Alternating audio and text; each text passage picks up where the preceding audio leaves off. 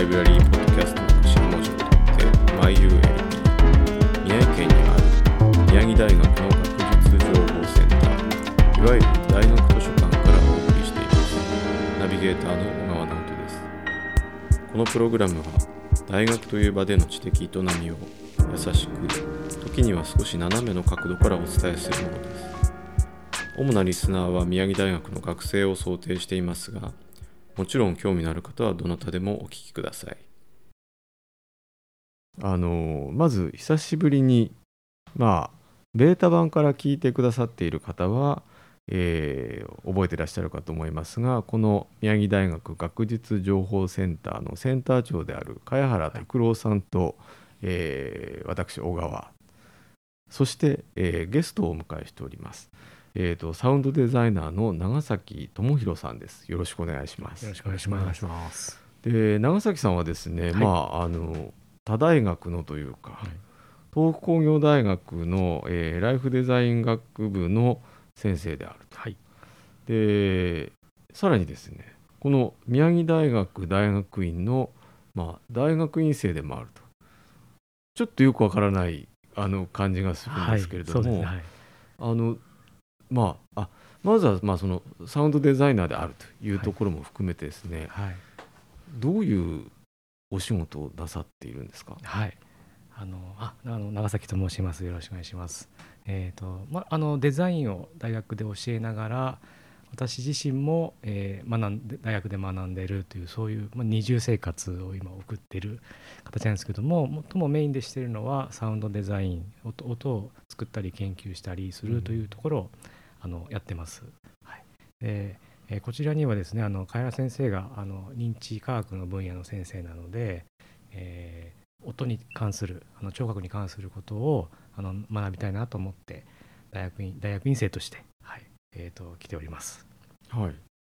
というわけでカエラさんは、はい、つまり 長崎さんのいわゆる指導教官なんですね。はい今日はだからセンター長というよりはむしろ長崎さんの貢献として この場にいるかもしれません。まあなんとなくねあのもちろんその今日においてはあの大学という場所は別に必ずしも高校を卒業してから入るというだけじゃなくてですね社会人の方もたくさんいらっしゃるのであの決して珍しいことではないとは思うんですけども、まあ、長崎さんのようにですねいわゆるまああのあるプロフェッショナルでもありもちろんそしてその教員でもありという方がこうして、えー、大学院という、まあ、あの大学院の学生という身分で、まあ、ご一緒するっていう非常に珍しいケースだなと思ったりもするんですけどちなみにあの素人の僕でも分かるぐらいの感じでですね一体どんな研究をしているのかお二人から簡単に教えていただけますと。はい、はい、そうですねまああの僕が聴覚の専門家でもあるために、まあ、サウンドデザイナーとしてっていうお話が先ほど長崎さんからありましたけど、まあ、まずそれどういうことかというとあの音ってあの皆さんその何て言うか物理的に実在するものって思ってる方が多いんですけど、はい。まあ、実際スピーカーがこうこうブルブル震えて音が鳴ったりするし、はい、物を叩いたらこう音がするのでなんか音自体が実在するって思ってる人多いんですけど あの実は音の源になってるっていうのは単なるこう物理的な振動なんですね、はい、物がブルブル震えてるだけなんですよ。はい。それをこう触ってブルブル感じるあの振動と全く一緒で、はい。でそれがなぜか耳の鼓膜を震わせて脳内で何らかの種類を得たと経た時に音っていう体験になるんです、うん、うん、そう。だから音って実は脳の中にしか存在しないんですよ。体験としてしか存在しない、はい、そう。だから実はだからその音を使ってまあいろんなえっ、ー、とねコミュニケーションのためのこう情報のやり取りをしている音声とかさらにはそれを聞いてなんかいろんな気持ちになったりする。音楽って、はい、あれみんな全部心理学的な現象なんですね。はい、ということで、まあ、あのサウンドデザインをあのお仕事にされている長崎さんが、まあ、そのお仕事を突き詰めようとしたらやっぱり一方ではどうしても脳の仕組みとかうん。そっちの方に行っちゃうんですよね。うん。うん、っていうことで、あのーこちらに、はい、いらしたっていうのがあると思います。うん。はい。ただまあ実際はあのこれはまたちょっと今度どっか別のところで、あのもう少し詳しくお話できたり、うん。まあ、本学の研究でもあるので、うん。あるいはその研究そのものをうん。なんか別の形で紹介することができればいいなと思ってるんですけど実際僕らがやっているのはなんか聴覚のメカニズムを探ってサウンドデザインに生かすとかそういう話ではなくてもう少しですねその音とか音楽が究極的には我々の体験であるっていうことをえーもう少しこうなんていうのかな。あの実験室の中の、えーと研究にとどまらずもう少しこうあの社会的なものに、えーまあ社会実装っていうとちょっと違うニュアンスになっちゃうかもしれないけど、もう少しこう社会的なものにしていきたいなっていうちょっと、うんあの自分で言うのもなんですけどねなかなかチャレンジングな、えーことを今しようとしています。はい、なるほど。ごめんなさい。ちょっとぼやっとしたあ言いいやいやいや方なんですけど。まああのーともかくもまあ長崎さんはそのクリエイターでもありはい。で実際その学生に教える、うん。まあ、先生でもあり、それでいて、まあ、今あのカエラさんの説明にもあったようにその学ぶ側というか研究する側でもあるっていう、二重三重のじゃあ生活ということで。そうですね。この二重生活をやって一つあの、はい。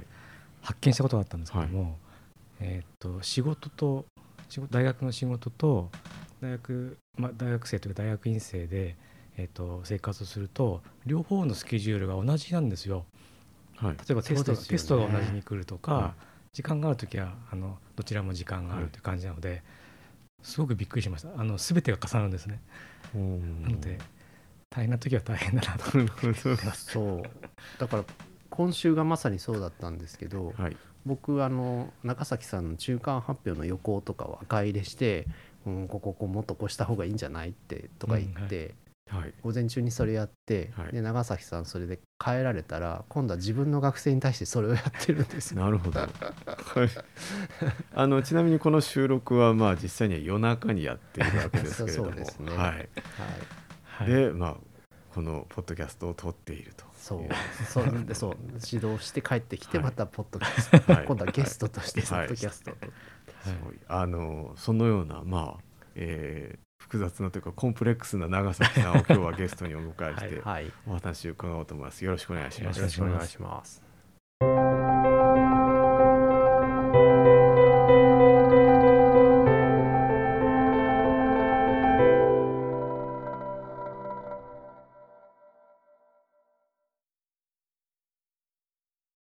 もう一方でですね、まあ今日あの長崎さんをお迎えした理由にはですね、実はこの、えーポッドキャスト番組 MyULP の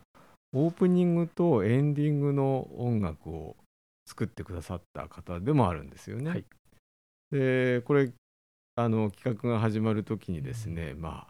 ああの長崎さんにちょっと今度こういうことを大学でやってみようと思うんだけどということで、でまあ大学でやるポッドキャストだし学術情報センター、まあ、うん。図書館の企画でもあるので、なんかあの本とかその研究の論文とか、そういうものを題材にしてちょっとこうまあ他でやっているようなあのポッドキャストも違う感じのにしたいんですよとかって話をした記憶があるんですけど、はい。でそしたらあの何種類か最初送っていただいたんでしたかね。そうです。2種類まずはでも2種類はいはい。お送りしましたね。はい、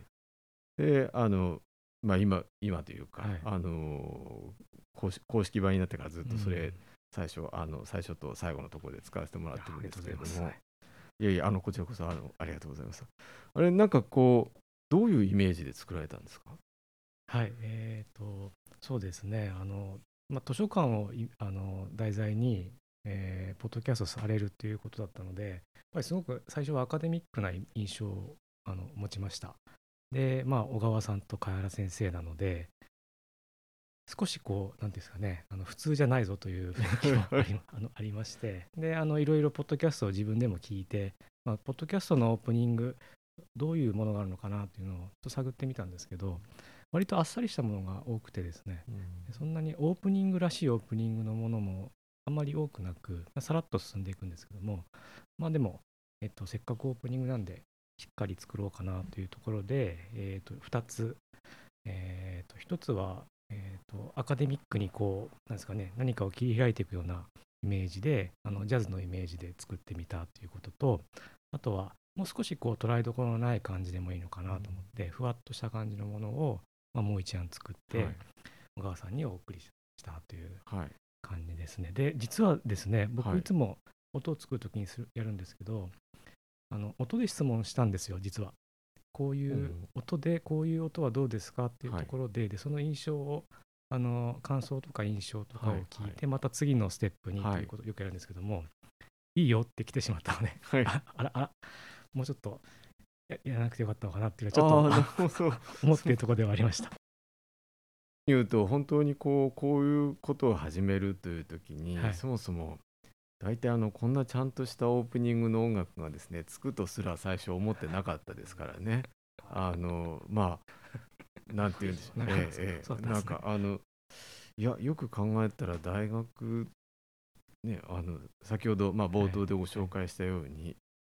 まあまた他の大学ではありますが大学の先生でもあってサウンドデザイナープロのサウンドデザイナーでもあってかつ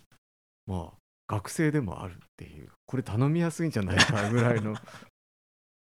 にあのちゃんとしたの作っていただいたのは何も言うことはないなっていうようなあそうだったんですね。ぐらいだったんはい、ですよ。いえいえありがとうございます。はいはいはいそうですね、あの、えっ、と、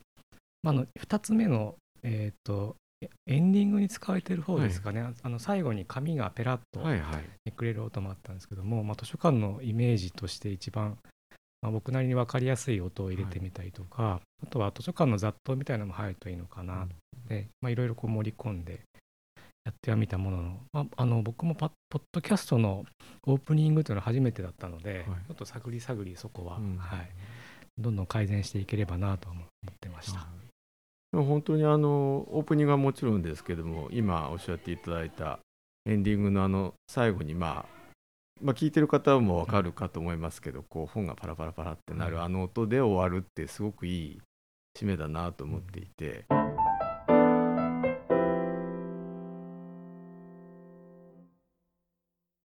あとエンディングができる前の段階の,、はい。あのまあ、作曲中といいますか、はいはい。作ってる時の音がいくつかあったのでそれをあの本当にあの拙いものなのであれですけども恥ずかしいですけどもちょっと流してみようかなと思います。再生しますね。ですかねあとピアノで作るんですけども最初はあのすごく爽やかな感じで考えていたんですねなんかこう開けるイメージといいますか大学から始まるぞという感じのイメージでいくつかこうなんか作りながら本当にリアルタイムで作曲しているのを撮っただけなのでちょっといろいろ間違いもありますし。ちょっと。は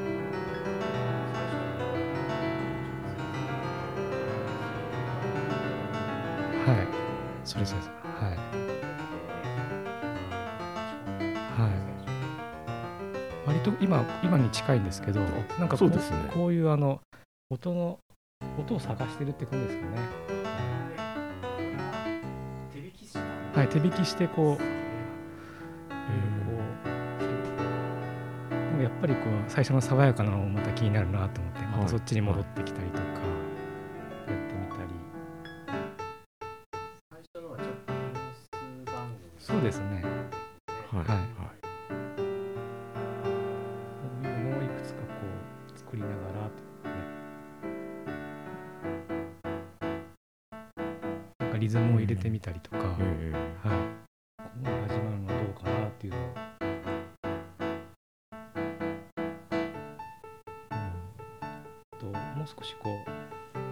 やすい親しみやすいですかね。そういうのも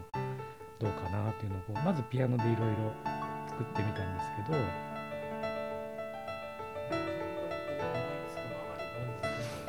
そうですねはい。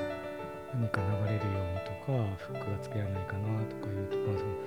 大体えっ、と、まあ、これ今7つ目のアイデアなんですけど8個目ぐらいかな、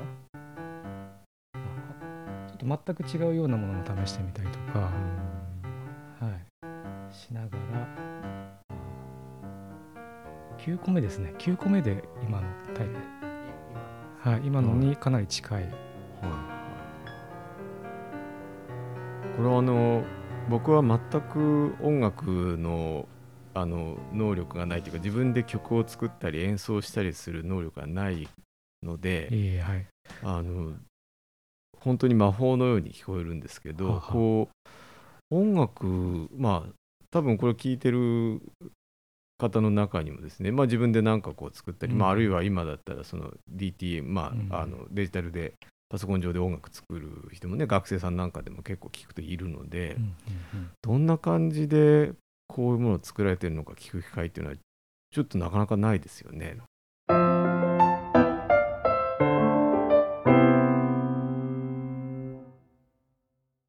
まあ、企画とアイデアだけ話して、うん。それでこういうイメージ作ってもらったんですけどはい。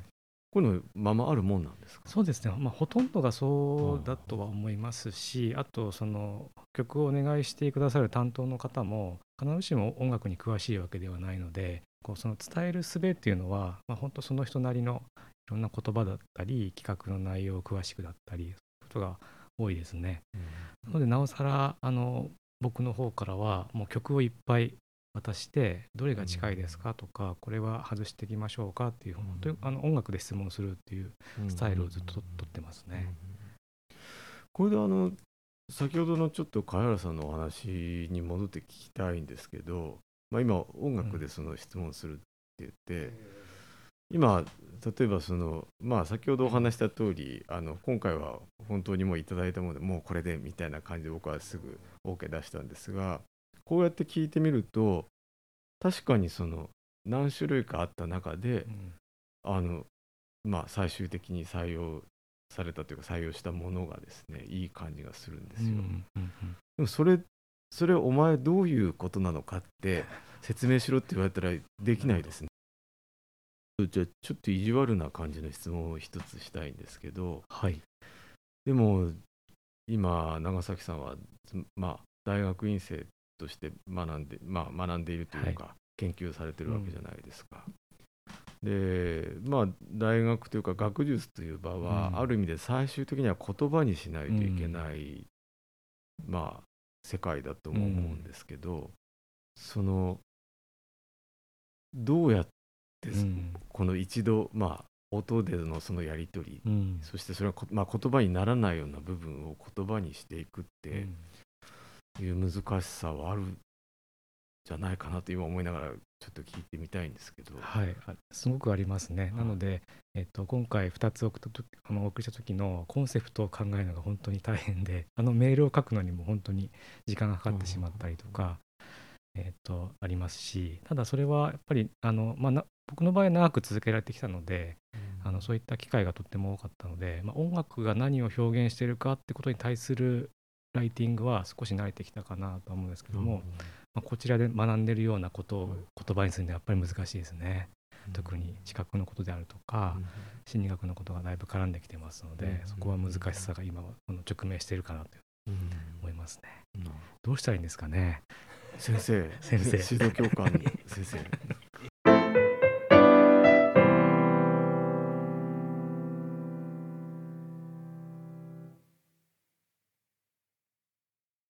改めてちょっとここで聞きながらお話を伺いたいとも思うんですけどは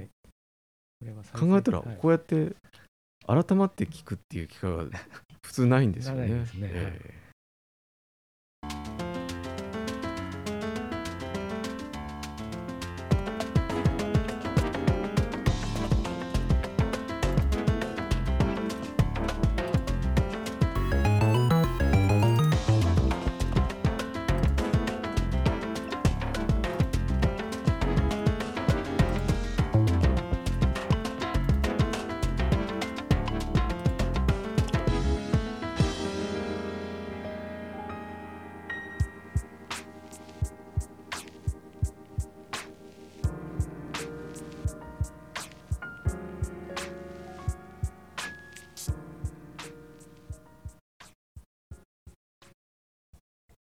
はい。はいえーありがとうございますはい。で、あのちょ、ちょっと実は一つだけ、今回遊びといいますか、仕掛けがありまして、この最後にちょっと曲調が変わって、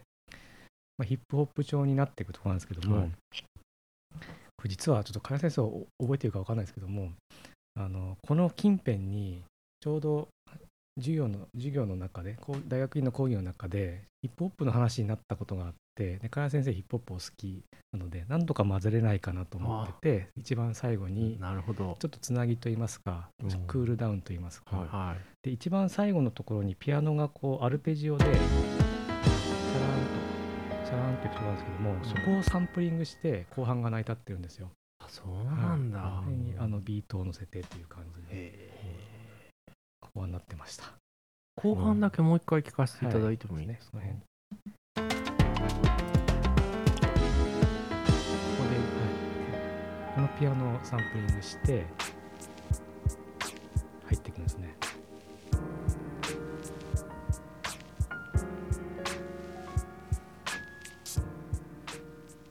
おお最後だけをこう繰り返してさ。いや面白いですねこれは。ーなんか我々なんかととんでもないものをお願いしてしまったんだよな。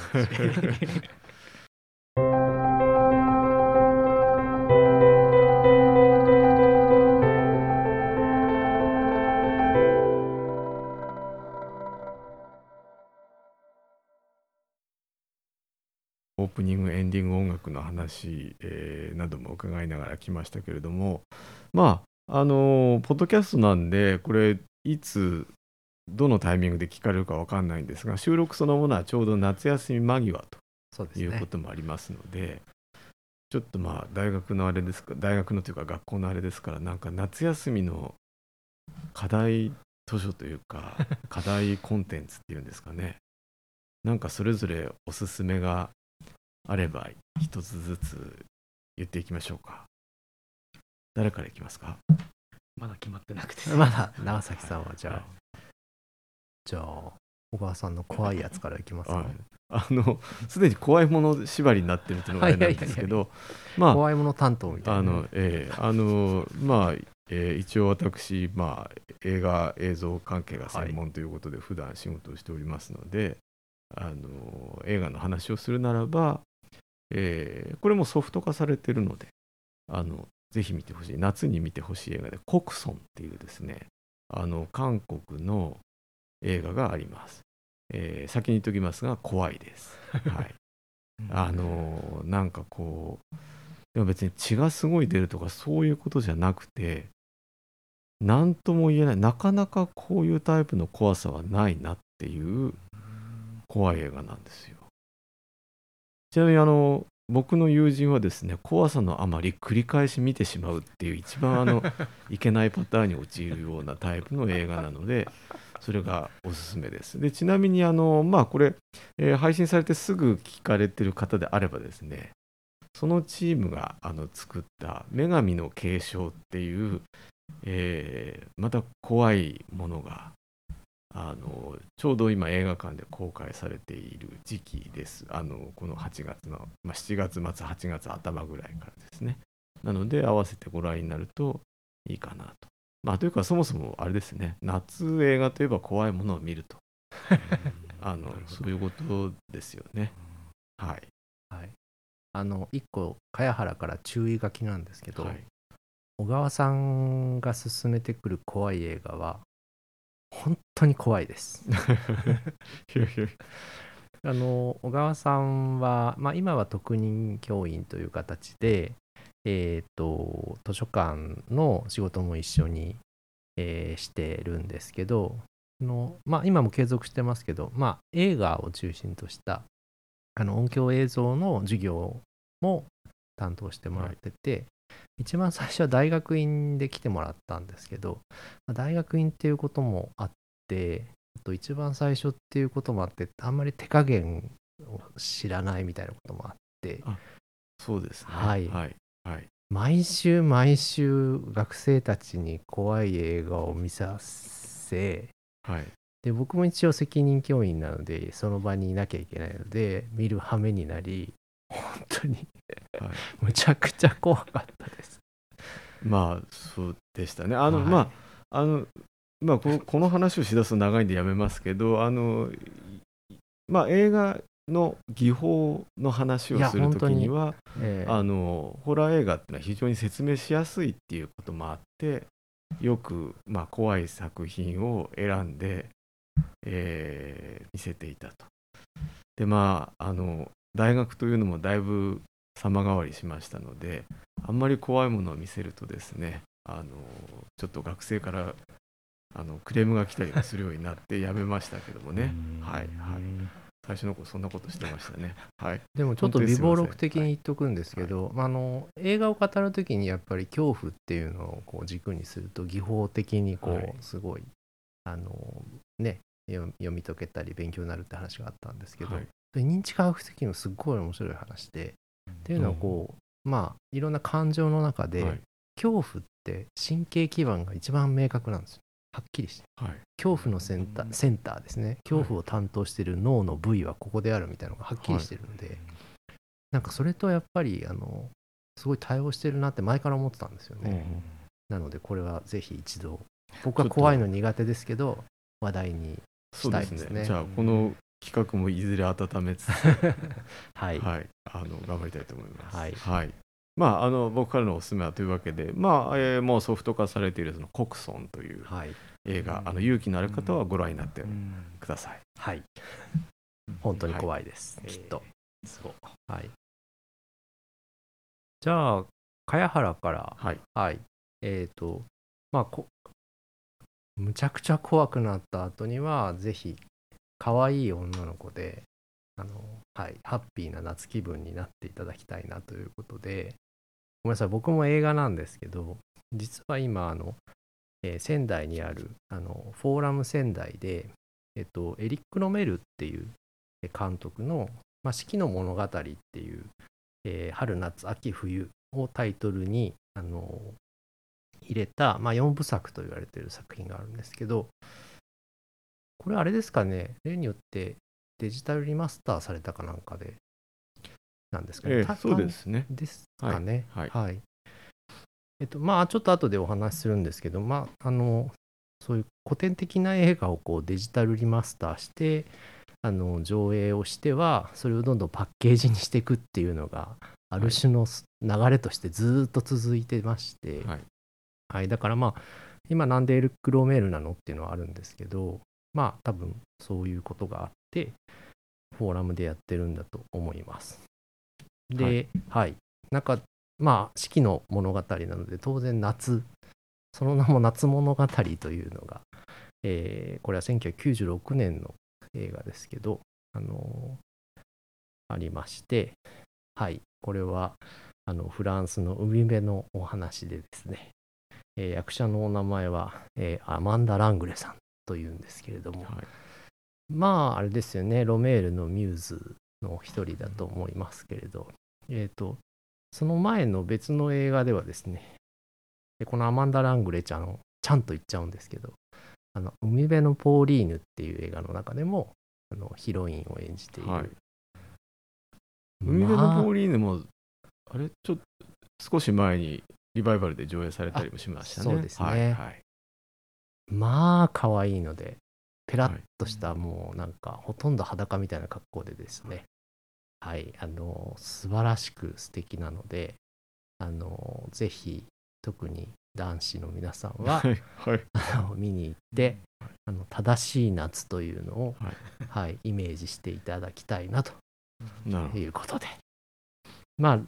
ちょっと、まあ、ロメールって本当に古古典というかはい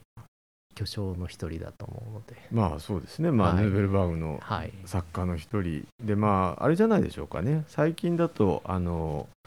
えーアメリカアカデミー賞で、まあ、久しぶりに賞を取って有名になった浜口竜介監督が、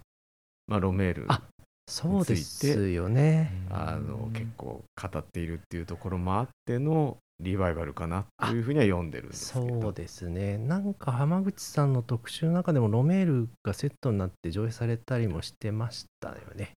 あそうか、それもあるんだね、まあ、そういう意味では本当タイムリーだったかもしれません。はい、ぜひ。おすすめです、はい。ポーリーニュちゃん。はい、はい。ありがとうございます、はい。じゃあ最後に長崎さんから、はい。あのちょっとおすすめというわけじゃなくて、はい夏休みに僕が行きたかったなと思ったところなんですけどもあの今京都でやっているブライアン・イーノ展はい。は、えー、とぜひ行きたいなと思ってましてただ8月の末には終わってしまうのではい。あと、まあ、状況が許せばですけどねあの行けるような状況であればぜひブライアン・イーノが個展、大規模個展ということであのまあ彼だったら音と光をどうやって扱うのかなっていうのをぜひあの体験してみたいなっていう。でおすすめというか僕が行きたいところでした、はい。これちなみにあのまあ宮城大学の学生さんが主に聞いている可能性が高い番組なんですけど、はい。ブライアン・インノって誰ってあいう なるほど。可能性も若干あるんですが はい、何と説明するといいでしょうね。そうですね。なんて説明したらいいんだろう。うーん。僕は今だったらアンビエントの、アンビエンあのふわっとしたアンビエントの音楽を作られてる方という説明かなと思いまあますけど、そうですね。アンビエントミュージックっていう、はい。まあそのメロディーも何もない、あはい。のふわーっとした音だけがはい、流れてい流れてる、ような、はい、あれをなんと言っていいまあはい。作り出したというか、はい。生み出した生み出したという点でもはい有名な、有名な。まあ、その他にも音楽的音楽の歴史からすればうん。さまざまな本当にあの、はい。著名な方ですがはい。そうですね。確かはい。に近年は、あの展覧会、うん。まああのな僕もちょっとうまく説明しきれないんですけどなんて言うんでしょうね。りまあ、光と音と両方使ったうん。作品、あのインスタレーションみたいなはい。形のものも発表されている、はい。京都でそうなんですよね、はい。やっててあの、はい。見に行きたい、はい。なんかいろんな事情が許せば見に行きたいと思っております。す。す。ごい。のが今打ち込まれてきましたね。はい、はい僕もすっごい行きたいです。はい、はい。ブライアン・イーノ。そうですね。ブライアン・イーノだけでちょっとここからまた盛り上がりますか？そうですね。あこれちょっと、そうですね。あの今日の収録はこのぐらいにしておきたいとは思うんですけど、えーせっかくのそのまあ、えー他大学の先生でもあり、そして宮城大学の大学院生でもあるというこう稀有な、そうですあのねポジションの長崎さんですので、また次は冬休みあたりですかね。そうですね、はい実は今、えーいわゆる M2 はい。なので、あと半年で、はい。えーそのなんか二重生活というか、はい、終わっちゃうので、はい。この半年の間にぜひぜひ。はいそうですね。しゃべりもう一回ぐらい喋り倒しましょう。ちょっとあの音楽から、はいまあそれ以外のものも含めてですね、お話を伺う機会があればと思います。はい。はい。それではあの今日はこの辺りで、えー終わりたいと思います。久々にあのカエラさんにも出ていただき、いや、楽しかったです。はい、えー長崎さんもどうもありがとうございます。はい、あありがとうございました。